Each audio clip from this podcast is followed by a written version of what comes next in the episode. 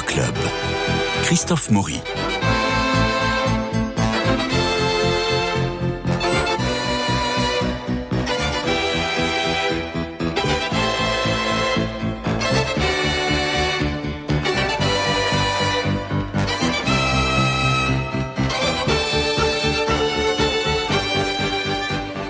Qui se passe à Beaubourg en cette Sainte-Jeanne et bonne fête à ma marraine qui m'écoute de Toulouse. Voilà ma Mélina, j'ai gagné mon pari.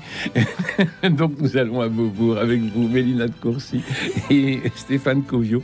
Nous allons reparler de Garousse naturellement avec vous, Stéphane. Mais auparavant, j'aimerais que on s'arrête un peu dans cette nouvelle exposition euh, d'Alice Neal, des toiles militantes en lien avec la lutte des classes, un féminisme et une question de genre. Finalement, bien que décédée en 1984, elle est parfaitement contemporaine dans ses choix et dans ses luttes. Alors très tôt, Alice Neal s'est opposée à l'impressionnisme à la mode, sans doute pour suivre son professeur Robert Henry, qui était l'une des figures majeures de l'Ashcan School à Philadelphie. Et puis alors elle a traversé avec sa peinture figurative les périodes de l'abstraction triomphante, du pop art, de l'art minimal et conceptuel. Pour gagner sa vie, elle a réalisé des illustrations. Encore une fois, lutte des classes, lutte des genres. Après un premier mariage qui l'a fait séjourner à Cuba, elle habite New York dans les quartiers multiculturels, Greenwich Village d'abord et Spanish Harlem ensuite, où la pauvreté est une lutte constante. Elle peint ses voisins des scènes de rue. Elle vit seule avec ses deux fils, mère célibataire qui doit se débrouiller pour tout, et sa vision de la femme dans ses portraits ne montre pas la femme avenante telle qu'elle pourrait apparaître aux yeux d'un homme, mais la femme telle qu'elle est, avachie, parfois sans forme. Portrait de femme comme celle Marxist Girl qui fait l'affiche de l'exposition. Alors, racontez-nous un peu, Mélina de Courcy, ce que l'on voit dans cette exposition du rez-de-chaussée de Beaubourg. Alors, Anis Nil, un regard engagé, ça c'est le titre de l'exposition. Ah oui. C'est le moins qu'on puisse dire. Et pourtant, moi, je. Il faut dire qu'Angela Lampe, la commissaire, en fait des tonnes, non sur le politiquement correct. Voilà, il y a ça, mais euh, je personnellement, j'avoue que je perçois surtout une artiste à contre-courant. Et ça, ça m'a intéressé. Oui. Plus que le côté engagé, pour tout vous dire. À contre-courant sur tous les plans. D'abord, c'est une femme qui, qui n'est pas du tout dans le sérail. C'est une femme issue d'une famille très modeste. Euh, sa mère lui aurait dit, à peine enfant, euh, que vas-tu faire dans le monde puisque tu n'es qu'une fille? Ouais.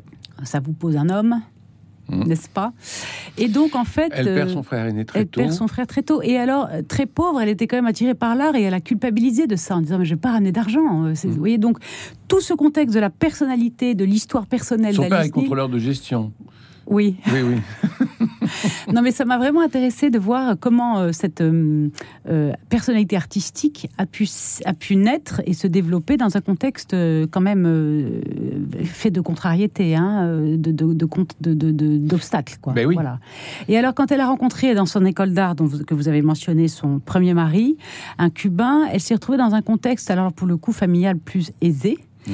Et au bout d'un an, euh, ils ont eu leur fille. Et au bout d'un an, ils sont partis. Elle leur a dit Mais non, mais on va vivre euh, à La Havane dans un quartier pauvre. Donc, cette femme, moi, c'est voilà, ça qui m'a intéressée. C'est le regard qu'elle pose sur l'humanité pauvre, sur les, entre guillemets, non conformes. Tous ceux qui sont non conformes, tous ceux que la société ne veut pas voir, tous ceux que la société ne montre pas, eh bien, elle, elle les prend et elle les met dans ses tableaux. Et si on essayait de la resituer très rapidement dans un contexte de l'histoire de l'art, ce qui m'a intéressé, c'est que euh, Rembrandt, euh, Rembrandt peint des, gens de la rue. Caravage, Caravage prend des gens de la rue, il les prend pour modèle pour qu'ils soient les saints de l'Église catholique de la Réforme euh, catholique. Mmh, mmh. Elle, elle ne fait rien d'autre que ce qu'ils sont.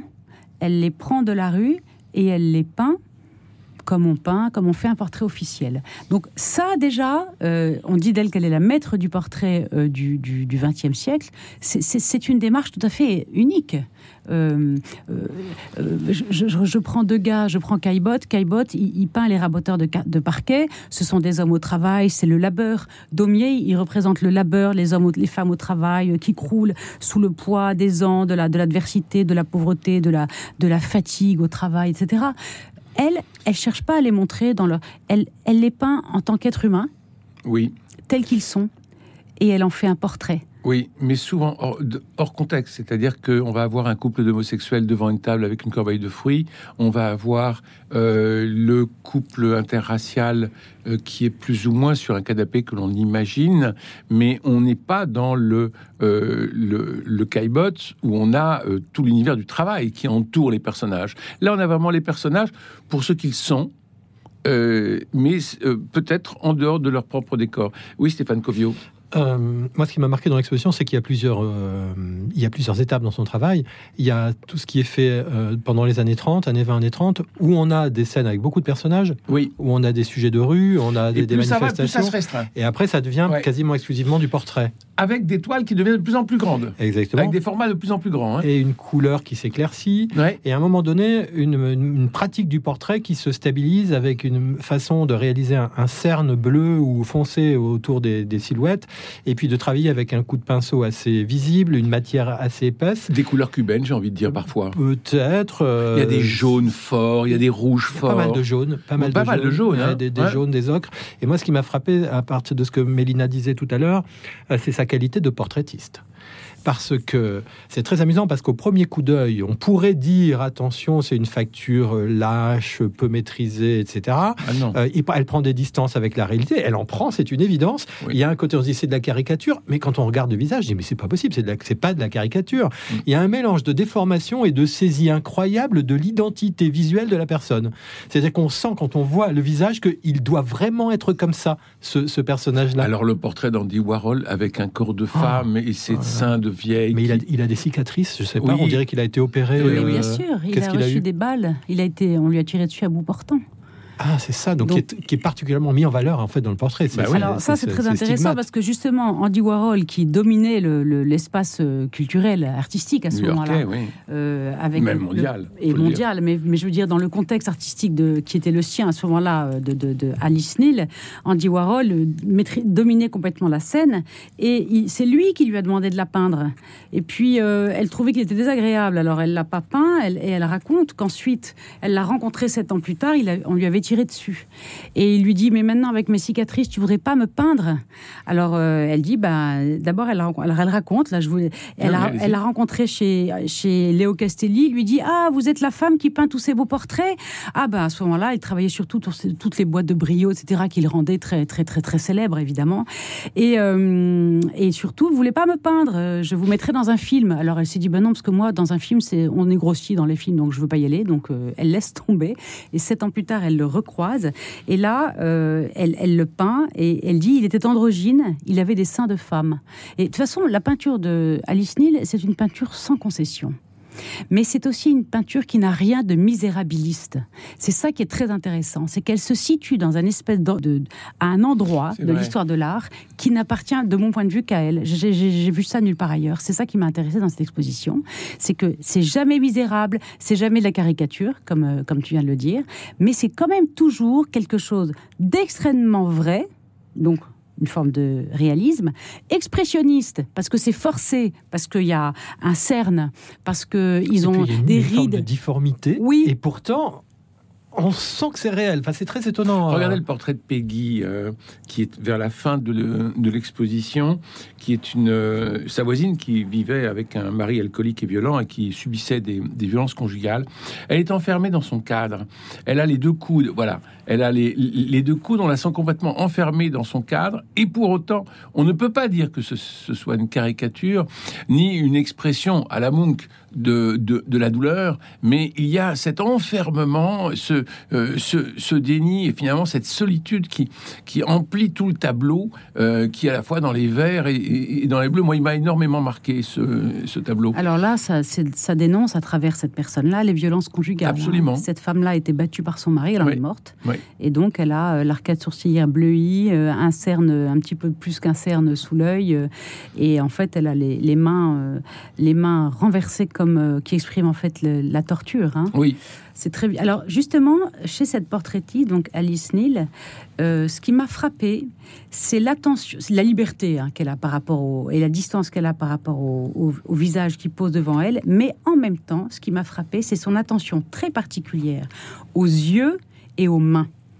Et ça, j'ai vraiment regardé ça de près en particulier euh, dans un tableau qui représente une femme, une mère haïtienne. Euh, une femme de la rue, hein, une femme haïtienne, euh, qui, qui est une femme de, qui, une, une ouvrière, enfin une femme qui a travaillé dur et elle a des mains totalement déformées par le travail Et différente entre la droite et la gauche. gigantesque. La main de gauche est appuyée sur son genou, elle est ouverte, on dirait comme une araignée. Oui. On dirait que cette main est déformée par le travail. Et comme si cette main prenait la place d'un robot, d'un- d'un- d'un- d'un- d'un- d'une pièce de robot qui travaille. C'est quasiment un squelette. Et la main droite tient euh, de, de sa fille, qui est une enfant difforme, enfin une enfant pas, pas, pas normale, euh, qui porteuse de handicap. On voit très bien sur le visage de cette petite fille qu'elle est porteuse de handicap. Pourtant, c'est un ravissant petit visage d'enfant, Mm. malgré cela. Donc là, il y a une espèce d'attention à la, à, la, à la délicatesse de la personne humaine. Il y a aussi ça dans son, dans son art du portrait. C'est- C'est c'est fou. Et la mère, euh, on, on voit une femme épuisée, les traits marqués par la fatigue. Elle a un strabisme. Et pourtant, ce visage est magnifique. Et c'est très marquant de voir comment cette femme regarde droit dans les yeux, sauf qu'il y en a un qui n'est pas tout à fait droit, euh, la, la- la- la peintre, en étant exactement ce qu'elle est, avec un tout petit sourire esquissé, mais un- le sourire de quelqu'un qui s'excuse peut-être presque d'être en vie. Quoi. Oui. Vous voyez? Alors ça, c'est c'est vraiment la dureté. Et puis, l'ironie, c'est la famille euh, d'esthètes. Alors ça, c'est absolument génial. J'ai adoré parce que Alice Neal dit, elle, donc ça représente un père, sa femme et leur fille sur un canapé. Alors avec cette espèce de liberté de pas remplir toute la toile. hein. Mhm. Donc il y a toute une partie qui reste blanche où il y a une espèce de motif On fini. qui est pas fini, mais c'est volontaire. Euh, souvent les personnages, il y a, il y a leur ombre portée sur le mur. Alors c'est- très dilué. C'est c'est ça peut être dans les gris, dans les mauves, dans les bleus. Euh, mais elle est très très libre par rapport à ça. Il y a quand même une capacité à interpréter le- la scène. Donc la femme, le, la femme, le mari et la fille. Et donc la femme est, est danseuse. Euh, non, la femme est peintre, le mari est critique, critique. et la, je- la jeune fille est danseuse classique. Et elle dit en fait ce, que les, ce qui les représente le plus, ce sont pas leurs visages, ce sont leurs souliers. Ce sont leurs chaussures. Donc c'est autant des portraits de personnes vivantes, réelles, très fidèles, certainement. C'est, on voit bien euh, ce qu'on appelle les rides du lion autour du visage. Les trois sont dans l'art. Euh, les hein. trois sont dans l'art. Et, Et alors, vraiment, ils ont une morgue Ah épouvantable. Non, c'est un tableau qui est très drôle. Ah, c'est extraordinaire. Et, euh, et la gamine qui est, en, qui est en danse classique, on ne voit que ses jambes, Oui. on la sent vraiment anorexique. Elle a ses cheveux qui tombent comme ses jambes sont fines. Euh, mais c'est vraiment. Et puis alors, il y a, il y, a, y a que de la tristesse qui sort de, de ce tableau, que ce sont des gens d'art. Et lorsque l'on voit d'autres gens dans la pauvreté qui, eux, ne sont pas de l'art, on peut avoir euh, des portraits euh, beaucoup plus joyeux. Donc, euh, grosso modo, avant que nous allions revoir Garouste, Mélina de Courcy, Alice Neal, faut y aller? Allez, s'il faut y aller, parce que, enfin, moi en tout cas, j'ai aimé y aller. Mhm. Parce que j'ai fait cette, euh, cette rencontre avec cette femme qui s'intéresse à la pauvreté sans misérabilisme, au non-conforme, euh, le- le- le- les, écrivains euh, noirs euh, qui ne sont pas reconnus par l'intelligentsia, les, les personnes, les communistes, journalistes, les femmes qui luttent pour, le, pour le- la, la- la défense de la femme. euh, C'est une humanité sans phare. mais c'est une et oui et puis elle se définit. elle- on lui a dit alors après on l'a on l'a alors elle a mis quand même 74 ans à être reconnue. Hein, Mm. 60 à l'âge de 74 ans, première exposition au Whitney Museum, donc c'est quand même très très long. Et en fait, elle on lui dit ah vous êtes féministe, vous défendez la cause des femmes. Elle ne défend pas du tout que la cause des femmes. En revanche, elle dit d'elle-même je suis une ma peinture c'est de l'humanisme anarchiste. Oui. Et moi j'aime bien ce mot d'humanisme. Et en fait c'est ça que je retiens de cette femme. Et le film, le film qui est présenté est remarquablement bien fait Oui. parce qu'on on, on la voit vraiment en chair et en os et on a envie presque d'en faire une copine. Non, mais c'est ça. Hein elle, elle nous est proche parce qu'elle Ouais. s'est saisie de ces sujets-là, pas, pas par engagement politique, c'est là où je dirais pas ça, Donc à mais voir. par, Et par puis, cœur. indépendamment du sujet, en tant que peintre, en tant que, euh, les les exemples d'œuvres qu'on a en face de soi sont vraiment intéressants. Il y a aussi un travail d'aquarelle qui est très beau. Oui. Euh, il y a les tableaux des débuts. Et il y a vraiment, euh, enfin, c'est Il y très a riche. des gravures en noir et blanc. Oui, Euh, c'est plastiquement parlant, très riche et très intéressant. Ouais. Bon, alors, euh, ça c'était au rez-de-chaussée. On va prendre l'escalator et on va monter euh, presque tout en haut, oui, tout en haut, pour cette grande exposition Garousse que vous avez revue, Stéphane Covio. On avait parlé à cette vois antenne dans cette émission. Avec grand plaisir, on en a déjà parlé, mais avant le 2 janvier, il est encore temps d'aller voir l'exposition. Oui. Pour ceux qui ne l'ont pas fait, Euh, pour les gens qui aiment la peinture, encore une fois, c'est un régal. Euh, c'est de, c'est de la grande peinture, c'est de la belle peinture. C'est un, c'est un repas de peinture qui nous est servi. C'est un banquet de peinture. Alors, ce que j'entends autour de moi, quand même, c'est que ce sont des grands formats, ça. bon. beaucoup de grands formats. Et qu'il y Des a quoi très grands formats. Des très grands formats. fin, Il y a, des il y a quoi Il y a formats. 120, 130 œuvres Je sais pas le chiffre. Enfin, c'est considérable et qu'au bout d'un moment, on est un peu essoufflé. On Oui, est un oui, peu, oui. enfin, on a le regard essoufflé devant, euh, surtout vers la fin de, de l'exposition, comme vous le disiez, Mélanie de Courcy. Mais comme je viens de dire, c'est un repas copieux qui nous est servi. Ah ouais. Il faut aimer la peinture. Le problème, c'est que euh, cette exposition a un problème. C'est la scénographie. C'est-à-dire, il y a trop d'œuvres en trop peu d'espace. Oui. Je ne sais pas comment ça a été conçu. On ne peut pas se reculer. Ben, il y a peu de recul. Il y a des grandes œuvres avec peu de recul. Il y a deux salles où, on a un recul correct sur les œuvres. Tant mieux, parce que ce sont deux salles absolument magnifiques. C'est des tableaux des années 80 Oui. avec euh, ses débuts euh, chez Castelli, dont on a dit quelques mots là tout à l'heure. Il a été évoqué Léo. à propos d'Andy Oui, Warhol. C'est le grand galeriste euh, New-Yorkais. new-yorkais de Garouste. Donc les œuvres des années 80 sont, sont très riches plastiquement parlant, très belles, très intéressantes, très intrigantes. Et a tout son travail sur Dante. Alors moi, je suis très sensible à tout ce qu'il a fait sur Dante. Je trouve que plastiquement, c'est prodigieux. C'est d'une intensité. C'est euh, d'un point de vue de la couleur. Il y a un ressort interne à toutes ces œuvres. C'est puissant. Euh, on en a plein les yeux et ça, ça remue. Euh, et, alors, c'est une exposition où il y a des phases qui se succèdent, qui sont très différentes les unes des autres. Pour moi, il y a vraiment le point fort avec les années 80. Après, je suis moins sensible à certains aspects. Il y a des moments où ça devient très figuratif. On sent qu'il a des messages à faire passer. Parfois, des tableaux très autobiographiques. euh, auxquels j'adhère moins, et je trouve que dans la dernière partie de l'exposition, on retrouve un ressort plastique phénoménal. Mais en tout cas, même dans ces périodes que j'aime moins personnellement, il y a une chose absolument indiscutable, mais c'est un maître absolu de la couleur. C'est tout est c'est un alors attention, je ne veux pas prendre ce mot de manière péjorative. C'est un décorateur né. Mhm. C'est-à-dire que il, il- il sait mettre n'importe quelle couleur ensemble et, et c'est réussi. Alors moi j'aime beaucoup le début et la fin de l'exposition. Évidemment, il y a, enfin, et c'est d'une richesse extrême. C'est pour ça que beaucoup de gens sont fatigués au cours de l'exposition parce que ils, Bah, ils- ont envie beaucoup. de comprendre chaque tableau parce qu'en plus chaque tableau est très riche et très copieux. Oui, et, et- et toujours très signifiant hein, chez Garouste. Oui, mais il faut il faut pas chercher euh, à aller jusqu'au bout à chaque fois. Sinon, euh, on se noie dans les sables mouvants. D'accord. Euh, il faut s'amuser. Il faut, j'ai envie de dire, il faut s'amuser. C'est quelqu'un qui joue avec nous. D'ailleurs, le jeu est quelque chose d'essentiel dans son travail. C'est un mot qu'il utilise beaucoup. Quand on voit les œuvres, il y a des côtés énigmes. il y a des objets en rapport avec des personnages. Ah, Il y a des liens que l'on peut deviner, et puis d'autres que l'on ne devine pas, et des liens qu'on est amené à faire par, par jeu. Vous voyez Euh, et il ne faut pas chercher absolument à épuiser chaque œuvre, sinon on ne s'en sort pas. Et d'ailleurs, sinon on ne sort pas de la première salle. Ben oui. et puis surtout, il ne faut pas chercher, à comprendre tout ce qu'il veut dire, parce que y a pas, on n'a pas les clés, peut-être que lui ne les a d'ailleurs pas non plus. Il en a une partie, Voilà. et puis il nous le dit bien, euh, le fameux tableau à Dara, qui est, le, qui est le, le tableau par lequel il a été connu aux États-Unis, euh, cette histoire de constellation et de composition qui, est- qui- de la partie gauche qui est faite à partir de la position des étoiles dans une constellation. Euh, personne ne peut le deviner, personne ne peut le savoir, mais le tableau a d'autres intérêts que cet élément-là. Euh, Alors moi, je rejoins Stéphane, c'est les, les deux dernières salles où les œuvres sont très grandes. Euh, elles sont beaucoup moins figuratives qu'au début, et ça, c'est très intéressant. J'aime beaucoup cette évolution-là de Garouste. Je la trouve beaucoup plus libre euh, que, quand il cherche à exprimer des choses figuratives qu'on ne comprend pas forcément, même si elles peuvent être très séduisantes par la couleur, ça je suis d'accord. et la partie, euh, la partie Dante est très peu figurative. Oui, Et elle est forte ça. aussi, hein, Absolument. au début, hein. Oui, oui.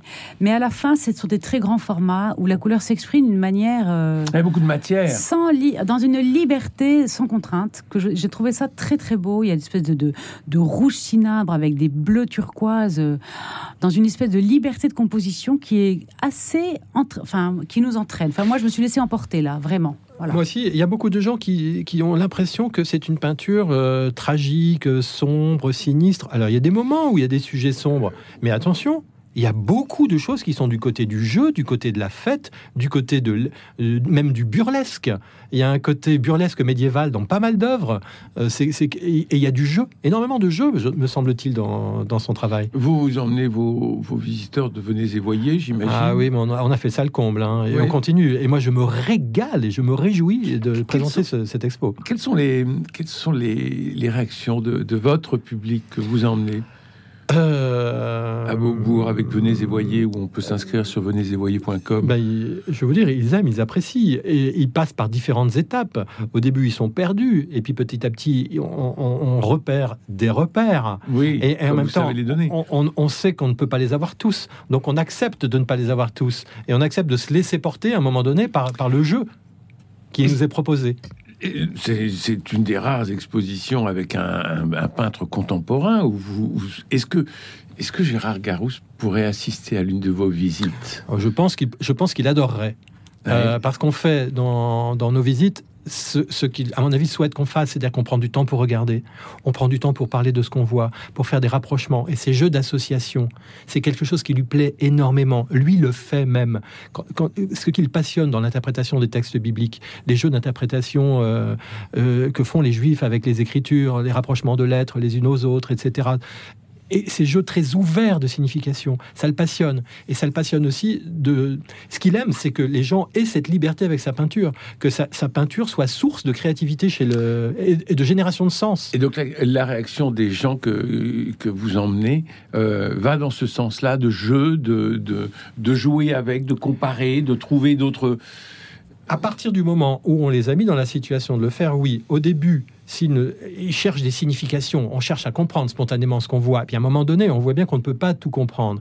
Et je dirais que l'avantage de l'exposition, c'est de nous faire abandonner nécessairement ce désir insatiable-là, pour à un moment donné entrer dans un jeu. Euh, parce que sinon, on- comme je vous ai dit, on s'enfonce. Si on cherche les significations tous azimuts dans, dans, dans l'œuvre, à partir de ce que le peintre est supposé avoir voulu dire, euh, on s'arrête au premier tableau et on, et on ne bouge plus. voyez? Mais si, moi, j'ai beaucoup de plaisir à explorer son travail et à le faire avec d'autres. Mélanie, vous avez, euh, vous, vous avez une Vous toile. faites en des particulier. interversions de lettres aussi, euh, vous voyez, Comme les Hébreux. comme les Hébreux. Oui, Mais eux, c'est les consonnes, vous, c'est les voyelles. Mélina.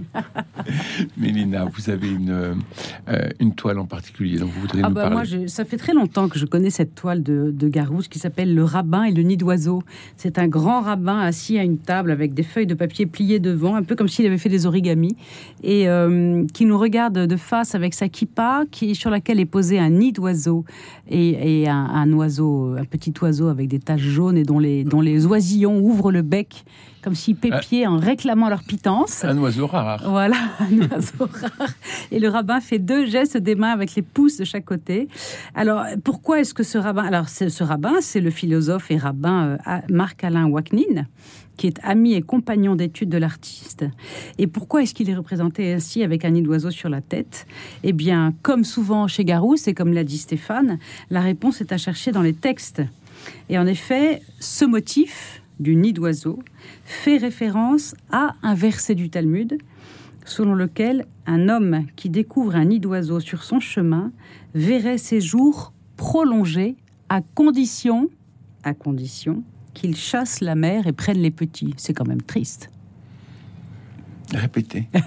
Alors, il faudrait avoir Marc-Alain Wagnin qui nous explique. Oui, qui nous explique Euh, lui-même sa phrase. Alors voilà, donc la, le On motif fait référence à un verset Oui. du Talmud qui dit que si euh, sur son chemin un homme découvre un nid d'oiseau,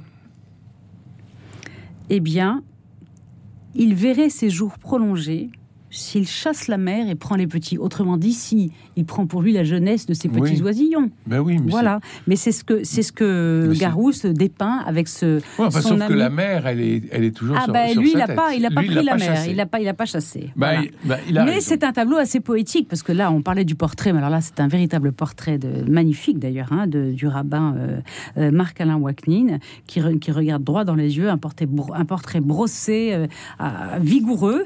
Et, Il nous reste 10 Alors, bah, un choix de tableau, moi, ça serait l'un des, premiers, la grande salle où il y a ce vase bleu intense, un pot rouge, une table, les intensités colorées, un, un paysage en arrière-fond avec des luminosités dans les bleus et des touches à la gréco, des, des choses extraordinaires. Plastiquement parlant, c'est prodigieux, c'est magnifique. Bon, et ben alors, euh, il faut aller à, Beaubourg, euh, voir euh, l'exposition Alice euh, au rez-de-chaussée, et puis l'exposition Garouste. On va prendre l'escalator et on va monter, mais on peut aussi la visiter avec vous, hein, Stéphane Covio, sur venezetvoyez.com. Il est temps encore de s'inscrire? Ah, on peut tenter sa chance. Hein, Bon, mais en tout cas, il y il aura faut- peu d'élus. Il faut se dépêcher, il y aura peu d'élus. Donc il faut, il faut se dépêcher, il faut se dépêcher d'aller voir cette exposition. Merci à Cédric Coba pour la réalisation, à Philippe Malpeuch pour le générique, François Dieudonné pour l'organisation du studio, Louis-Marie Picard pour les relais sur les réseaux sociaux. Merci beaucoup Mélina de Courcy et Stéphane Covio de nous avoir illuminés par les couleurs de vos regards. Demain, Culture Club Littérature sera à ne pas rater pour le charme du roman, l'élégance et la vie de Que reviennent ceux qui sont loin de Pierre Adrian. C'est mon coup de foudre des derniers mois. C'est publié chez Gallimard. Je vous donne rendez-vous donc à demain et puis à la semaine prochaine pour d'autres expositions. Bien évidemment, je vous embrasse.